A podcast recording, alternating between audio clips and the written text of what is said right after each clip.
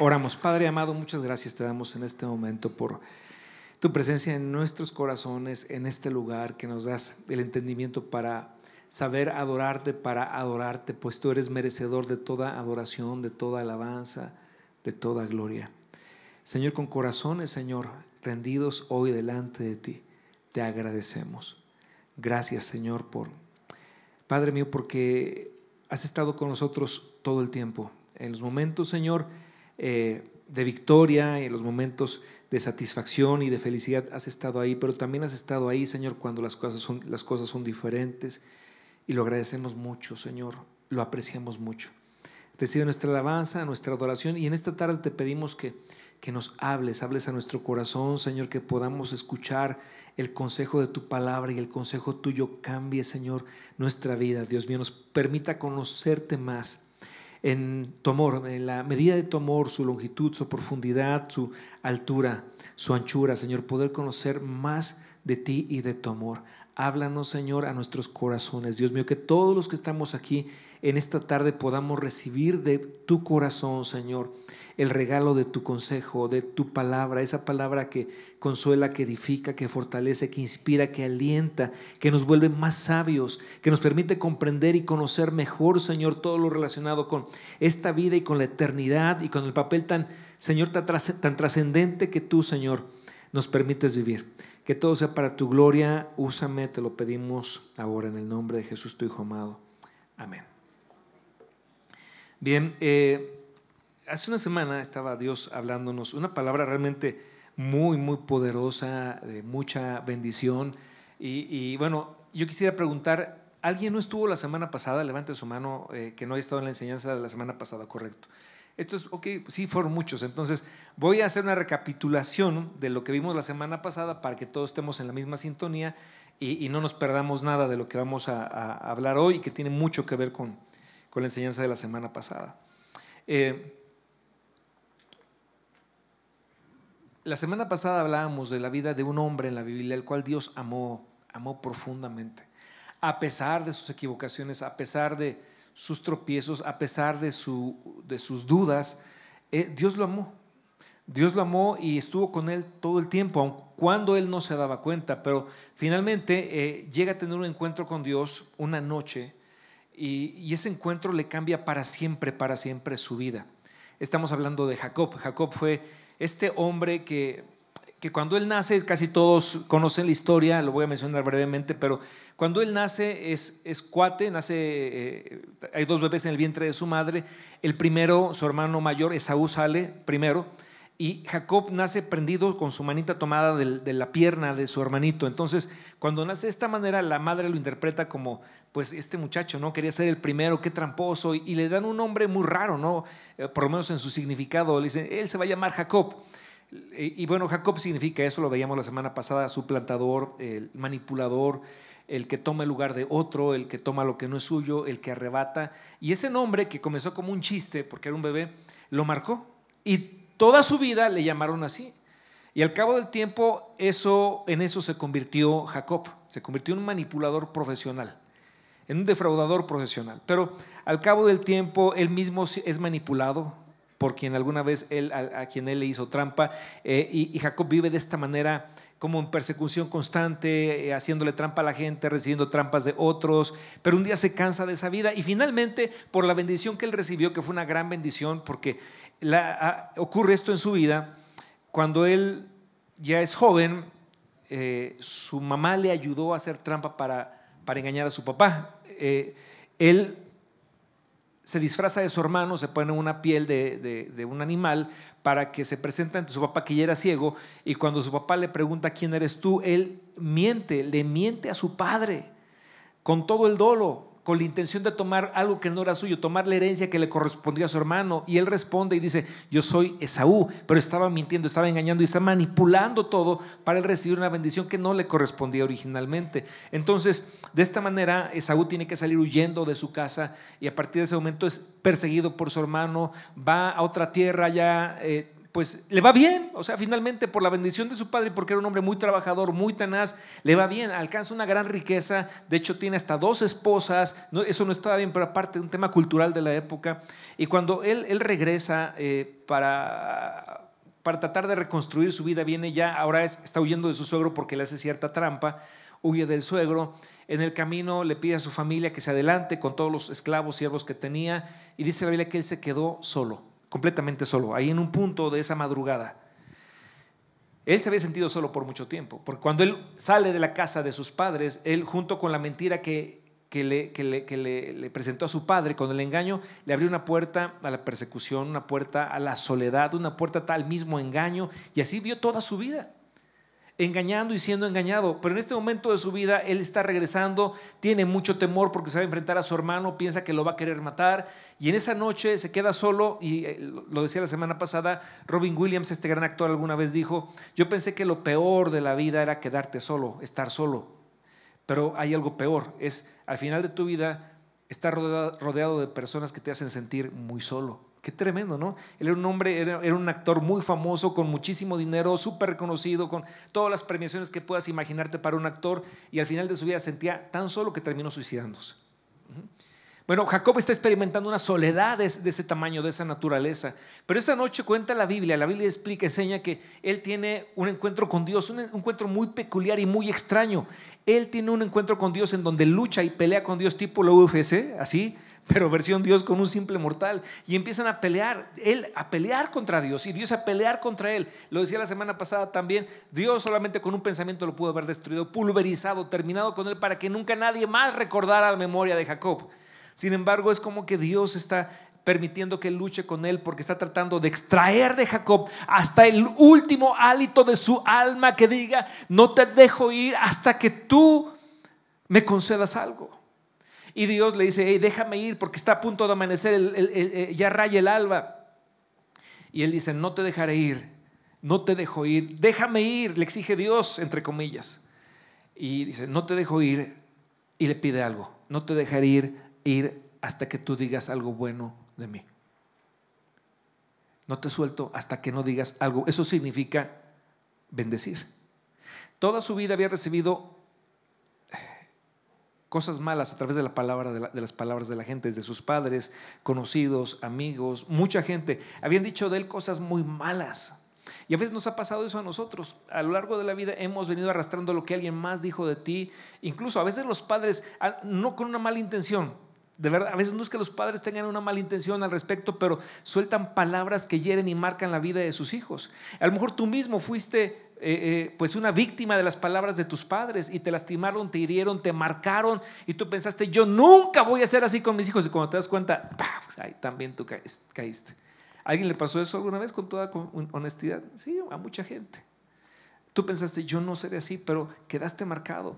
Y a veces los padres transmitimos esa misma, ese mismo dolor, esa misma, esa misma angustia, confusión, temores a, vidas a las vidas de nuestros hijos y los estamos marcando también a ellos. Y les has dicho cosas tan feas. Tal vez te dijeron, no has dicho de tus hijos, eres un ansioso y se lo repites y no es una mala intención.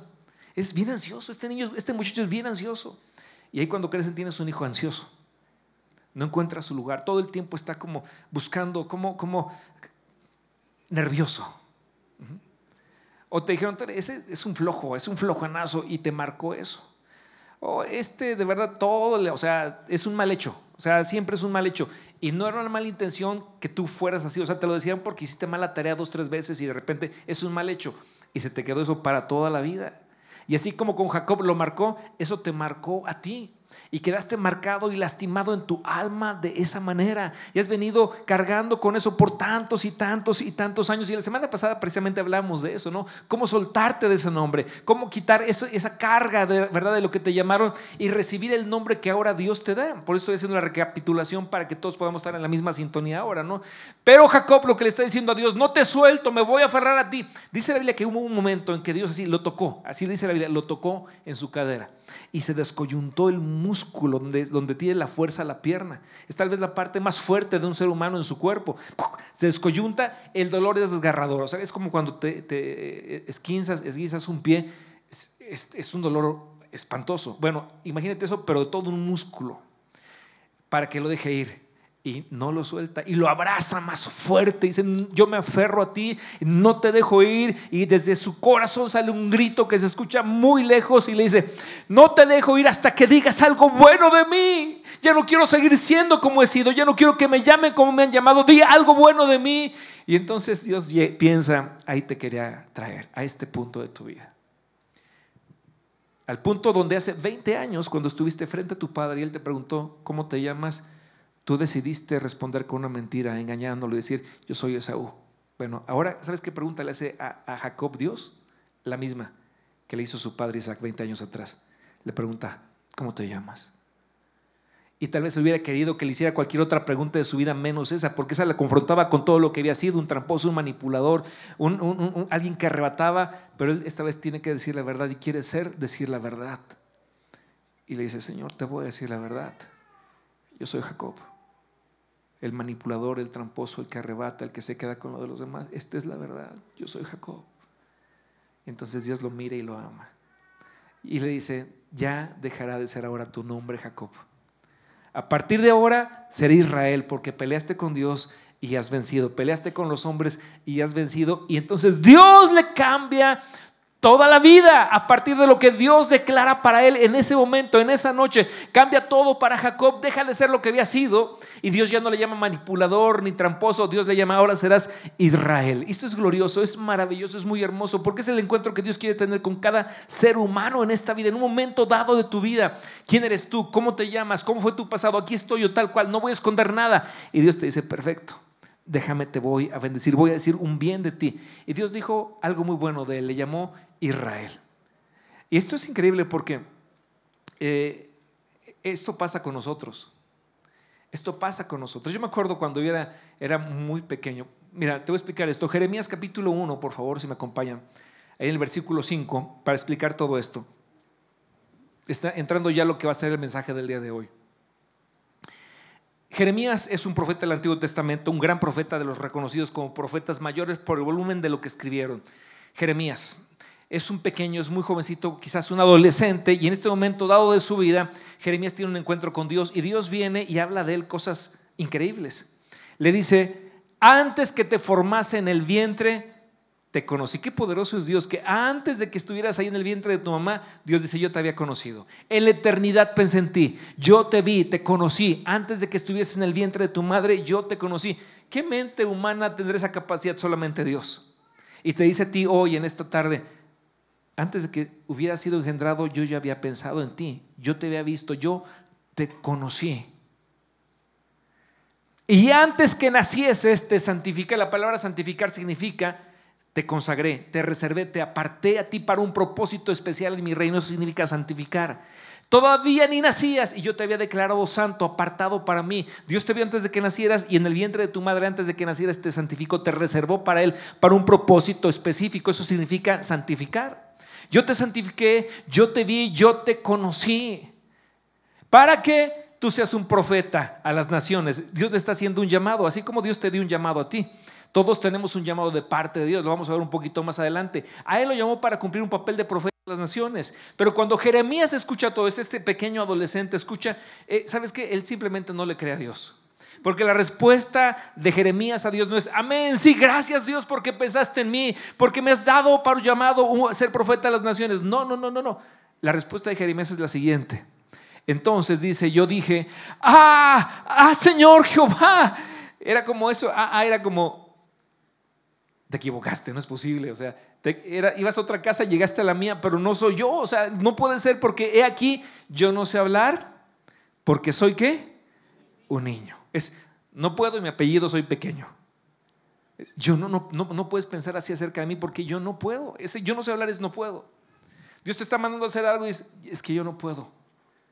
Es que además tengo un montón de deficiencias y defectos y vacíos y lagunas y debilidades. Yo no puedo, no puedo, no puedo. Y aquí es donde Dios, Dios nos da el primer punto, el primer punto de este mensaje que, que hoy quiero que guardes en tu corazón. Dios le responde y le dice, verso 7, y me dijo Jehová, no digas soy niño. En otras palabras es, cállate la boca. Ya, no vuelvas a hablar así de ti. No digas, es, es, que yo me dijeron que yo era un perdedor, que era un fracasado, que todo me salía mal, que era un torpe, que era un tonto, que era feo, que no vuelvas a hablar de esa manera acerca de ti porque no es lo que yo pienso de ti. Le dice primero, no digas así, cambia tu forma de hablar. Primer punto de este mensaje, cuando tienes un encuentro con Dios, donde Él te cambia el nombre, lo primero que te dice Dios es, deja de hablar como has hablado hasta ahora acerca de ti.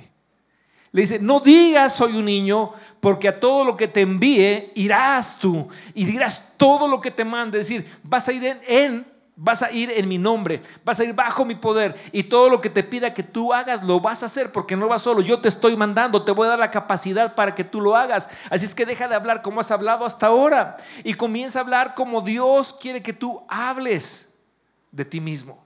Y esto tiene que ver con con que tú conozcas lo que Dios dice de ti. Mira, yo platicaba en el primero y segundo servicio que e, esta semana en uno de mis tiempos, en uno de, mis tiempos de oración fue un tiempo muy, muy, muy hermoso, porque estaba hablando con Dios y estaba orando con Él y de repente eh, Dios me estaba hablando algo muy, muy especial y, llegó un momento que Él me dijo así en mi oración, mis pensamientos. ¿Te acuerdas cuando eras un niño que ibas a la secundaria? Eh, tendrías unos 11 años, 12 años y que salí de la secundaria y me acordé de todo eso. Yo vivía con muchos complejos, con muchas inseguridades, siempre como pensando que no era lo suficientemente inteligente, siempre comparándome con los demás y pensando, no, pues yo nunca voy a llegar a hacer nada en la vida. ¿no? O sea, hay un montón de desventajas con las que, cuales yo vengo caminando y es lo que yo pensaba de mí. Y vivía con muchos temores y con muchas incertidumbres y de verdad, o sea, era, era, y Dios me recordaba, ¿te acuerdas cuando salías de la secundaria?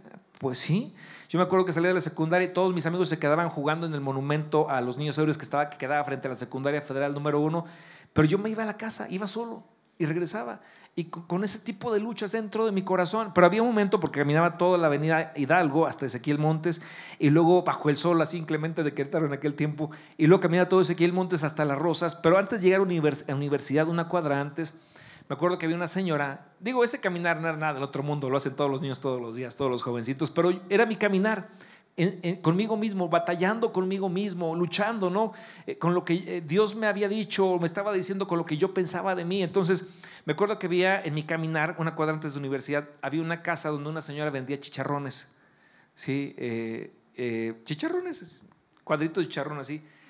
Le ponía, tenía un, un topper con pico de gallo. Usted sabe lo que es eso, ¿verdad? Todos sabemos lo que es eso. No estoy diciendo nada así como gourmet, es muy sencillo el tema. Vendía chicharrones con pico de gallo. Y cuando yo pasaba por ahí, a veces traía dinero, a veces no, pero cuando traía dinero pasaba y, le, y, me acercaba y le pedía un chicharrón y ella tenía abierta su pequeña puerta de su casa y entonces cuando comprabas un chicharrón te pedía que pasaras y te sentabas en su sala, que era un remanso de, de ah, descanso porque había sombra, había muchas plantas era para mí algo increíble, ¿no? De todo el sol y el caminar del que había pasado los últimos kilómetros, llegar ahí y sentarme en la sala de esa señora que era muy buena gente, porque le compraba el chicharrón y ella me daba un vaso de agua, de piña, de limón, de lo que tuviera. Entonces me acercaba el vaso de agua y yo con mi chicharrón y ahora yo no me acordaba de eso por muchos años, pero Dios me llevó a ese punto y me decía, Abel, si pudieras regresar a ese tiempo y estuvieras frente a ese niño ahora, tú, Abel, frente a ese niño de 11 años, 12 años, frente a él, ¿qué le dirías? dije, bueno, pues estaba orando, con, fue algo muy bonito en este tiempo de oración con Dios. ¿Y qué le dirías a él? Entonces, yo, o sea, de verdad fue como que estaba ahí, frente a ese niño bien bonito, ¿no? Ahí, en esa sala de la señora que vendía chicharrones, estoy frente a él. Entonces yo le dije, Señor, ¿sabes qué? Le diría, no te preocupes tanto, no te angusties, porque Dios te ama mucho te ama tanto que no puedes imaginarte cuán grande es su amor por ti. Él cuida de ti, va a cuidar de ti todo el tiempo. Esfuérzate, estudia, trabaja duro, porque todo eso Dios lo va a usar para sus propósitos. Pero ten, ten en tu corazón paz, porque tienes un Dios que te ama tanto. Y de verdad, yo me imaginaba, estaba frente a ese niño ahí, de, ahí yo estaba, y yo le diría esto, y empecé, empecé, yo le diría esto y aquello y el otro, le diría, de verdad, y tú eres tan inteligente, no te menosprecies, Dios te ha dado mucha inteligencia. No eres menos que nadie porque tú eres un hijo amado de Dios. Así es que de verdad tienes que estar seguro de esto. Tienes un Padre que te ama tanto en el cielo. Y, entonces yo le decía a Dios, ¿sabes qué? Aparte me acariciaría esa carita tan bonita. Yo la acariciaría y le diría, hey, mírame a los ojos. Dios te ama. Debes estar seguro de una cosa en tu vida todo el tiempo, todos los días. Dios te ama. ¿Me escuchas, Abel? Abelito, ¿me escuchas? Dios te ama y eso es tu seguridad, tu firmeza, tu identidad. Fue increíble. Yo estaba frente a mí. Y me veía y decía, pues con razón Dios me amaba, ¿verdad? O sea, no, en serio, fue un tiempo increíble. Entonces cuando termino de decir todo eso, Dios me dice, exactamente, eso es lo que yo pienso de ti. Y es lo que yo quería entregarte hoy a ti, porque es un mensaje de Dios para ti que me escuchas en este, en este momento. Dijo, no te preocupes del futuro, puedes tener total confianza, porque así como amaba a ese niño de 11 a 12 años, te sigo amando y para mí sigue siendo un pequeñito. Y tú eres para Dios su pequeñita, su hija, su amado hijo. Y hoy Dios te dice eso. Fue un gran tiempo. Entonces, cuando Jacob, eh, eh, perdón, cuando Jeremías escucha esto de parte de Dios, Dios empieza a, decirle todo lo que él ve. Es lo mismo, está frente a ese Jeremías, que después sería el gran profeta de las naciones, el profeta llorón, porque pasó por muchas cosas difíciles, pero Dios siempre estuvo con él, pero ahora está ahí frente a ese niño de tal vez 12, 11, 13 años y le está diciendo, a ver, ya no hables de esta manera, tienes que cambiar. En primer lugar, iglesia, debemos cambiar nuestra forma de hablar. Ya no vuelvas a hablar de ti como el mundo te dijo que eras o lo que tus padres te dijeron que eras en forma negativa o lo que tú pensabas acerca de ti. Eso no importa, no importa lo que el mundo dice de ti, lo que importa es lo que Dios dice de ti. Realmente lo que el mundo diga, bien o mal de uno, pasa a un segundo término, tercero, cuarto término, ante lo que Dios dice de tu vida, lo que Él piensa de ti. Es lo que te importa y lo que debes declarar acerca de tu vida. ¿Y qué es lo que Dios dice de ti? Bueno, es que ya no vuelvas a decir, es que yo yo soy un hombre ansioso. Ya nunca más. Es que yo soy muy ansioso. No, yo soy un hijo de Dios que tiene a veces problemas de ansiedad, pero que Dios está trabajando a mí, me está entregando paciencia y, estabilidad, pero no soy ansioso. O eh, ya no digas, es que yo soy bien enojón. No, ya no, no, soy un hombre que a veces tiene problemas con el, está batallando con el enojo, pero Dios está dándome a mí carácter, integridad y fortaleza para responder ante las cosas que a veces no salen bien. Pero Dios está conmigo y soy un hijo de Dios. Ya no digas, es que estoy bien feo, estoy bien feo. Ya no digas eso. Yo sé que algunos a lo mejor lo han pensado. Es más, voltea con tu hermano que está a tu lado y dile, no estás feo. No, en serio, dile, no estás feo. Nomás naciste en la época equivocada.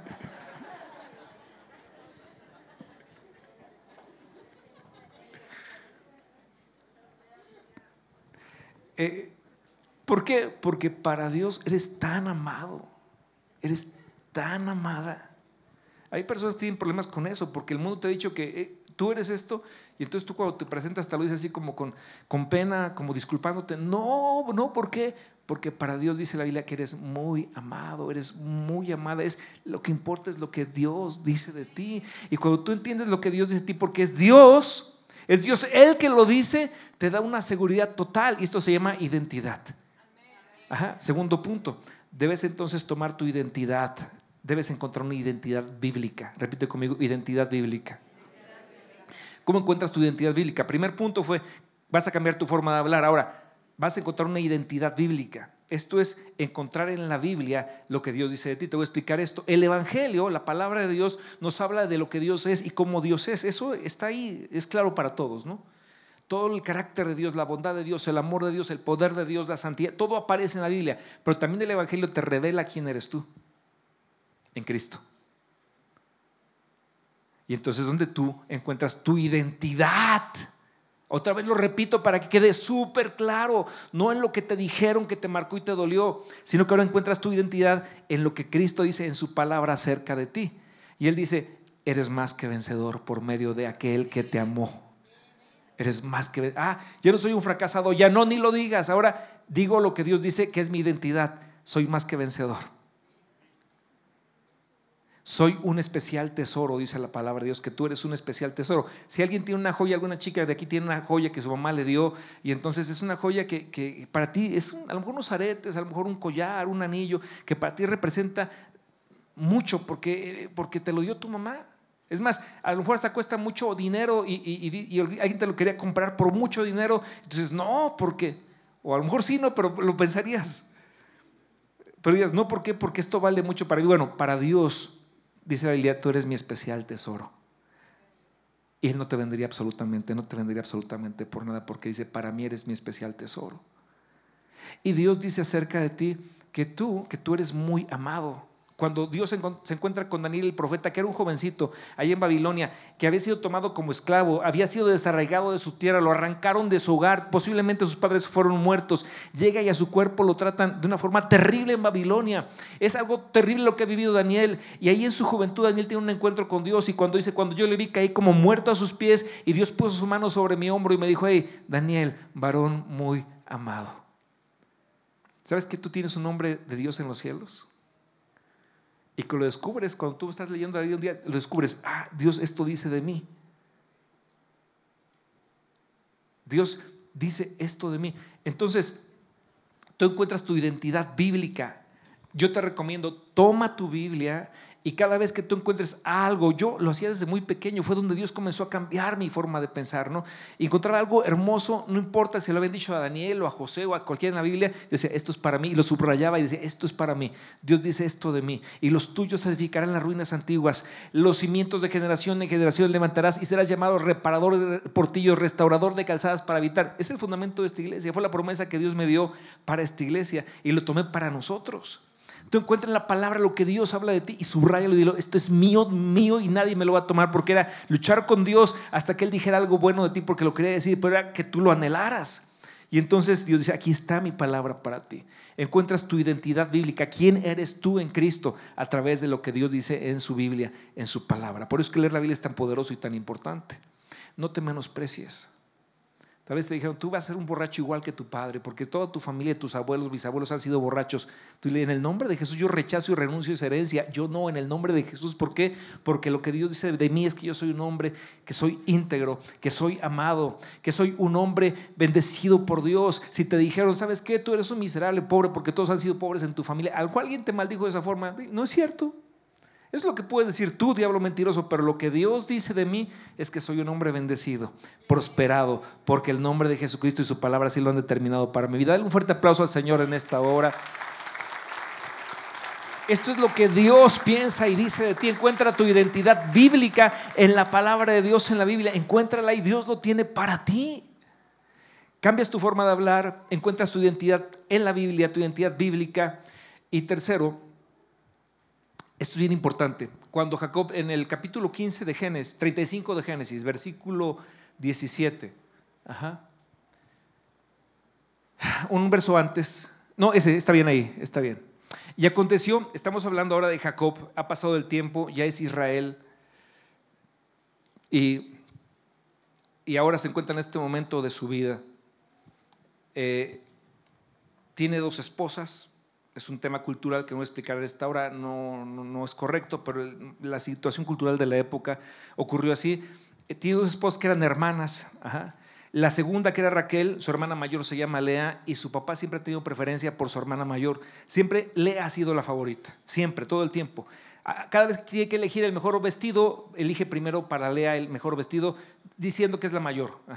Y la segunda siempre queda así, en segundo lugar, en segundo lugar. Eso trae mucho dolor a su corazón. Y siempre está viviendo Raquel en competencia con su hermana. Cuando se casan, se casan por una situación bien extraña que pasa en la Biblia, en donde Jacob se enamora de Raquel, la menor. Dice que Raquel era, hermosísima. Y era hermosa en toda la extensión de la palabra. Dice la Biblia, la Biblia de hecho hasta lo, lo, describe. Dice, Raquel era muy, muy hermosa y Lea estaba muy simpática, así dice la Biblia nada más. Entonces, pero Jacob se enamora de Raquel y la noche de bodas, como era de oscuro y traían velo, entonces la, Jacob le entrega a, perdón, el suegro le entrega a Jacob no a, a, Raquel, sino le entrega a Lea, la mayor. Pero como es de noche, Jacob ni se entera. hasta el otro día que sale el sol y que de repente abre los ojos y dice, ay, Dios mío, ¿verdad? Y era Lea, no era Raquel. Y entonces Jacob reclama y le dice el suegro, es que las leyes de nuestro país dicen que es primero se entrega la mayor antes que la menor, entonces pues es solamente cumplir con la ley. Entonces por una argucia legal, Jacob el, el engañador es engañado. ¿sí? Eso fue antes de que Dios le cambiara su nombre. Y entonces se casa, trabaja por la otra muchacha otro tiempo, se la entregan y empieza una competencia entre ambas. Ahora Lea tiene hijos, más hijos y más hijos y más hijos y más hijos y Raquel no puede tener hijo. Finalmente tiene un hijo y cuando lo tiene Raquel no lo puede disfrutar porque no lo puede ver como un regalo de Dios, una bendición porque está luchando en competencia con su hermana. Y lo ve como, ahí está mi revancha, ¿no? Yo sí pude, también a mí Dios me bendijo, pero no lo ve como un regalo de Dios, sino como una forma de tratar de, de entrar en competencia con su hermana y finalmente ruega por otro hijo, Dios le da otro hijo, pero este hijo, dice la Biblia, y aconteció como había trabajo en su parto, que le dijo la partera, no temas que también tendrás este hijo. La partera ve que tiene miedo. Está, ¿Por qué? Porque los nombres que te da el dolor son terribles. El dolor produce miedo. Y Raquel está teniendo ese segundo parto, tiene mucho miedo, la partera la ve que está muriéndose de miedo y le dice, no tengas miedo, tu hijo va a nacer. Y en el siguiente versículo dice la Biblia, y aconteció que al salírsele el alma, porque se murió Raquel. Cuando está muriendo, agonizando ahí en el parto, llamó el nombre de su hijo Benoni, más hasta ahí, Benoni. ¿Sabes qué significa Benoni? Hijo de mi tristeza. O sea, pobre niño hijo de mi dolor, porque el dolor es lo que entrega. Y Raquel está muriendo, ve el niño y en lugar de bendecir a Dios y bendecir a su hijo, dice, este es mi hijo, el hijo de mi tristeza, mm, de mi dolor. Pero ahora Jacob es más sabio que antes. Ahora Jacob, tiene una identidad que ha sido sana por Dios, afirmada por Dios. Ya, mm, ahora es Israel, de hecho. Y cuando Jacob escucha esto de, de los labios de su esposa Raquel, a quien él ama mucho, Jacob dice, declara, más su padre lo llamó ¿cómo? Dígalo fuerte, ¿cómo? Benjamín. Benjamín significa la fuerza de mi diestra. Ahora, en el contexto hebreo, Jacob era hebreo, Israel era hebreo, esto tiene un significado muy poderoso, muy, muy, muy, muy maravilloso. ¿Por qué? Porque la diestra de la fuerza habla de poder, habla de victorias, habla de alcance, habla de, eh, de un carácter de vencedor. De hecho, cuando en el Salmo 16, verso 11, Dios dice que en su presencia hay plenitud de delicia, hay plenitud de gozo, plenitud de gozo en su presencia y delicias a su diestra para siempre. Otro salmo dice, la diestra del Señor lo salvará. La diestra de mi fuerza caerán a tu lado mil y diez mil a tu diestra. Diestra habla de poder, habla de bendición, habla de gozo que te dan las victorias. Y, Israel dice, Jacob dice, no se va a llamar Benoni, olvídate, no se va a llamar así. Yo el papá le voy a dar un nombre y va a ser Benjamín. La fuerza de mi diestra. Completamente diferente. La fuerza de mi diestra y bendice así la vida de su hijo Benjamín. Y eso fue para Jacob, para Israel. ¿Por qué? Porque un padre que ha sido sanado en su identidad puede sanar la identidad de sus hijos. Por eso es tan importante este mensaje. Cuando tú has encontrado tu identidad en Cristo y rechazas todo lo que el mundo dijo, dice, hoy me afirmo en el nombre de Jesús, en lo que Dios dice de mí. Dejo de hablar como hablaba antes y encuentro mi identidad en Cristo, en su palabra. Eso te afirma a ti y cuando estés frente a tu hijo puedes hablar con él cara a cara y decirle, hijo, perdóname por todas las veces que yo dije cosas que estaban mal no es lo que, no es lo que yo quiero para ti. Porque, ¿sabes qué? Hay otro nombre que significa Israel, que los rabinos judíos también le dan, es un, nombre más profundo que dice, y al final Dios ganó, significa Israel. Porque Israel significa el que peleó con Dios y venció. Pero los rabinos dicen, pero hay un nombre más profundo que es, pero al final Dios venció o Dios obtuvo la victoria. ¿Por qué razón? Te lo explico. ¿Por qué? Porque es lo que Dios quería, bendecirlo, cambiarle la vida, que entendiera cuánto lo amaba, cuán bendecido era. Era como, Tú estás bien, tienes una victoria, Jacob es mi victoria. Te lo explico. ¿A cuántos de ustedes les encanta cuando a sus hijos les va muy bien? Pues sí, ¿no? Ahora, una pregunta muy honesta. ¿Cuántos de ustedes quisieran que sus hijos les vaya mucho, mucho mejor que ustedes en la vida? Pues amén todos, porque sí queremos. Que ellos es lo mismo que pasó con Dios y Jacob. Cuando finalmente Dios lo pudo bendecir, realmente el que estaba ganando era Dios porque ahora había logrado que su hijo encontrar ese punto de quiebre del cual clamaba a Dios para que lo salvara y lo bendijera. Y entonces ahora Jacob puede sanar la identidad del nombre de su hijo. Me encanta que sabes qué? que incluso el nombre de Jacob fue redimido. Lo dije la semana pasada, lo vuelvo a repetir por los que no estuvieron, porque el nombre de Jacob no crees que quedó como en el olvido, así como, como un nombre tachado. Y, no, no, no. Dios redimió y dignificó el nombre de Jacob decenas y decenas y decenas de veces en los salmos.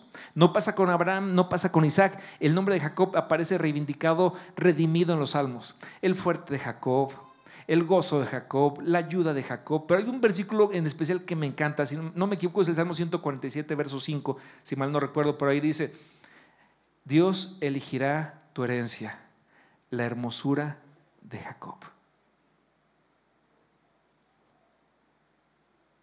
La hermosura de Jacob. Cuando Dios te ve, Dios te mira hermoso. Dice, yo puedo elegir tu herencia mejor que, tú la mejor que como tú la elegirías. Yo te voy a elegir tu herencia y te voy a bendecir en la hermosura de Jacob. Por eso cuando Dios se acuerda de ti cuando eras un pequeño, te ama ahora igual como en aquel tiempo. Han pasado los años, pero Él te sigues amando de la misma forma. La diferencia es que en una etapa de tu vida no lo sabías, ahora lo sabes y te puedes gozar y regocijar en el dulce amor que el Dios Todopoderoso tiene por ti. Dale un fuerte aplauso al Señor. Cuando David lo entendió, él podía escribir, en paz me acostaré y asimismo dormiré porque solo tú, Jehová, me haces vivir confiado. Y en otro salmo decía, yo me acosté y dormí porque Él me sostuvo. En otro salmo dijo, despierto y aún estoy contigo. Aunque me fuera al extremo del mar, ahí tú estarás conmigo. Aunque en las estrellas hiciera mi aposento, aún ahí me guiará tu mano. Dios, así es el amor de Dios por ti. Entonces, Jacob, Israel, sana la identidad del nombre de su hijo. Y, cuando nos damos cuenta, esto pasa en muchos profetas, pasó con Jeremías. Ya no hables así, ahora vas a hablar así, lo acabamos de ver. Porque yo haré esto de ti, de ti vas a hacer esto y esto, porque yo no puedo, soy niño, sí, pero yo digo que tú lo harás no más cambia tu forma de hablar, encuentra tu identidad bíblica en la palabra de Dios. Y tres, este punto tercero es muy, muy, muy hermoso y poderoso. El apóstol Pablo es este hombre de Dios tremendo, escribió 12 cartas del Nuevo Testamento. Es increíble todo lo que Dios hizo a través de Pablo. Pero Pablo antes de ser Pablo se llamaba Saulo, ¿se acuerdan en la Biblia? De hecho, los primeros 13 capítulos del libro de los Hechos de los Apóstoles se llama Saulo de Tarso, Saulo, Saulo todo el tiempo. Él se llama Saulo, todos lo conocen por Saulo. En el capítulo 13, ya cuando empieza el primer viaje misionero, algo pasa. Quien escribe el, libro de los Hechos de los Apóstoles es, es Lucas, el médico amado. Y no sé si por acuerdo, no sé qué pasó, pero le comienzan a llamar, en lugar de Saulo, le comienzan a llamar Pablo.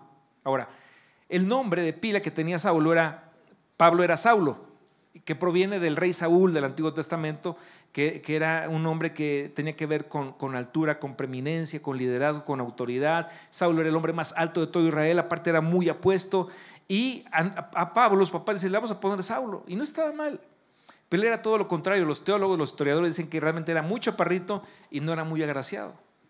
Pero es Saulo. Entonces él trata de compensar lo que no tiene y comienza a convertirse en un intelectual, eh, un, gran lector, un hombre súper inteligente, logra un montón de títulos. Dicen que si Pablo viviera hoy en día, él habría tenido, hoy tendría ah, de 5 a 7 doctorados por el conocimiento que él tenía. Él hablaba ocho idiomas. Conocía perfectamente el, derecho, la ley romana, se defendió varias veces por el derecho. Era, un hombre súper mega inteligente y sabio. Sin embargo, un, un día él escribió más todo lo que tenía, porque él era fariseo de fariseos, de la tribu de Benjamín, por cierto.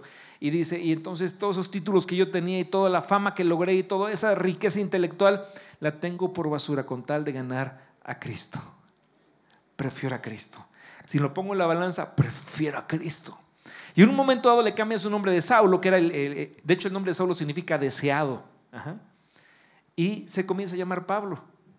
Y el nombre de Pablo significa pequeño. Ya no es el deseado, el gigante, es pequeño, como el pequeño de Dios.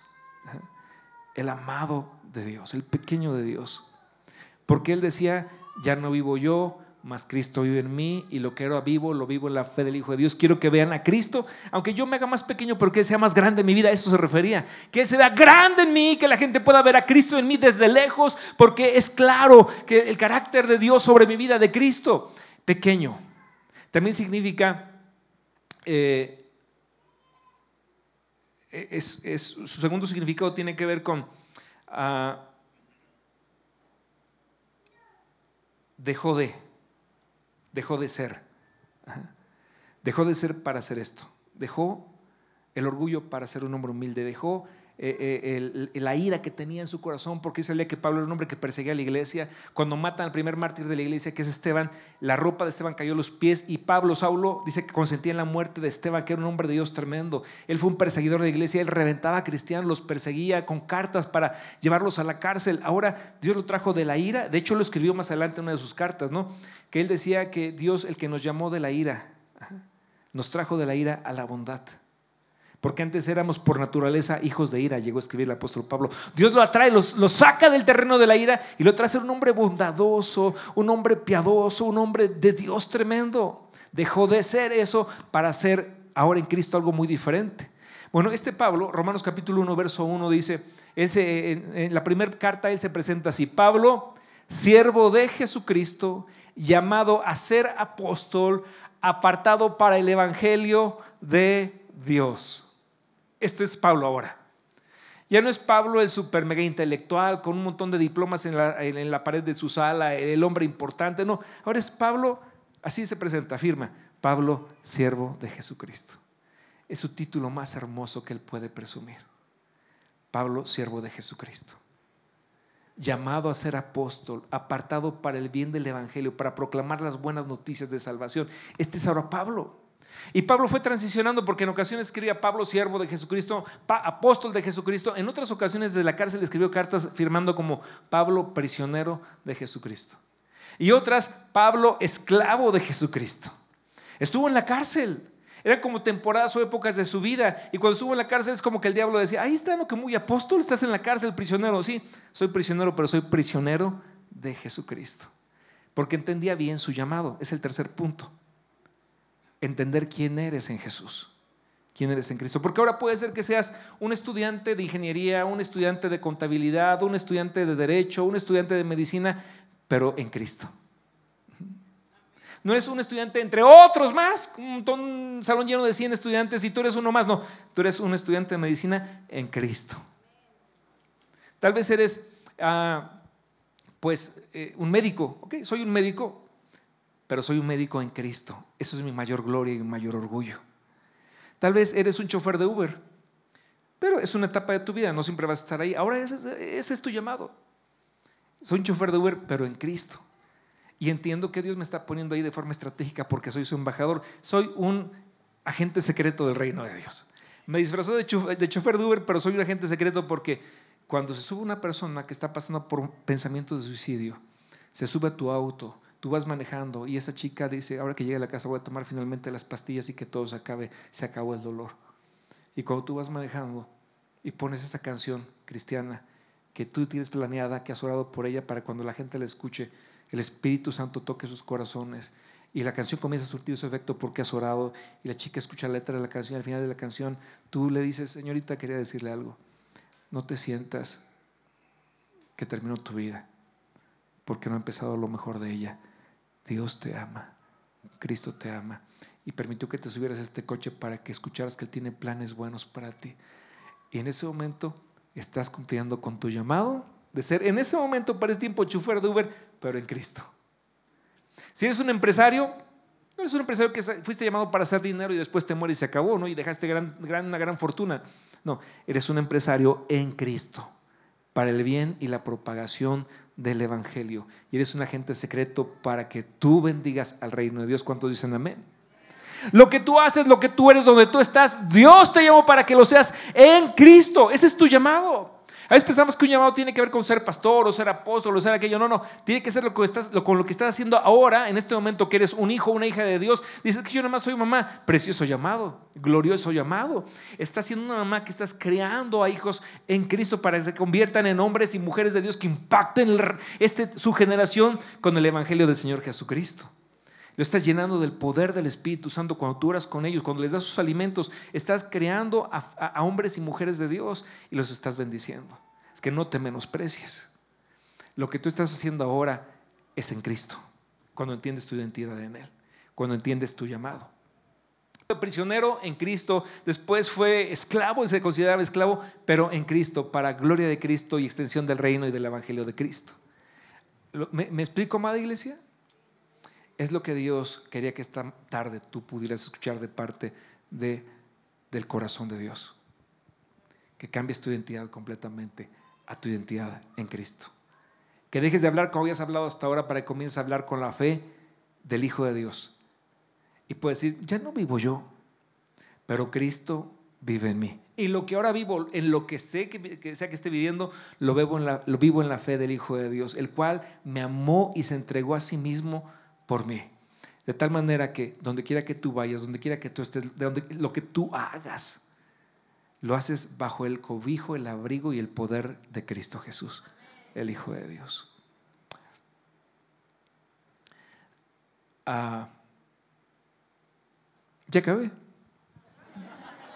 Ya terminé. Y terminé bien temprano, de verdad. Pero le entregué todo lo que Dios quería que, que yo le entregara.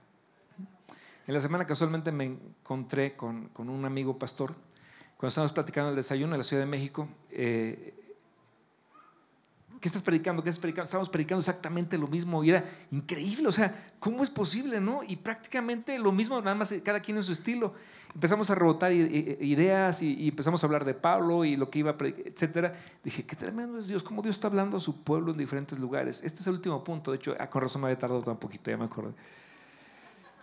Pablo cada vez se presenta, cada vez que escribe una carta a los romanos, a los gálatas, a los corintios, a los filipenses, a los efesios, es, él se sabe que pertenece a una comunidad, de una gran y hermosa comunidad, que es el cuerpo de Cristo. No es que tú eliges la iglesia donde vas a estar, sí, o sea, sí, pero es que Dios te lleva, te conduce, por, de, cada quien de muchas formas, ¿no?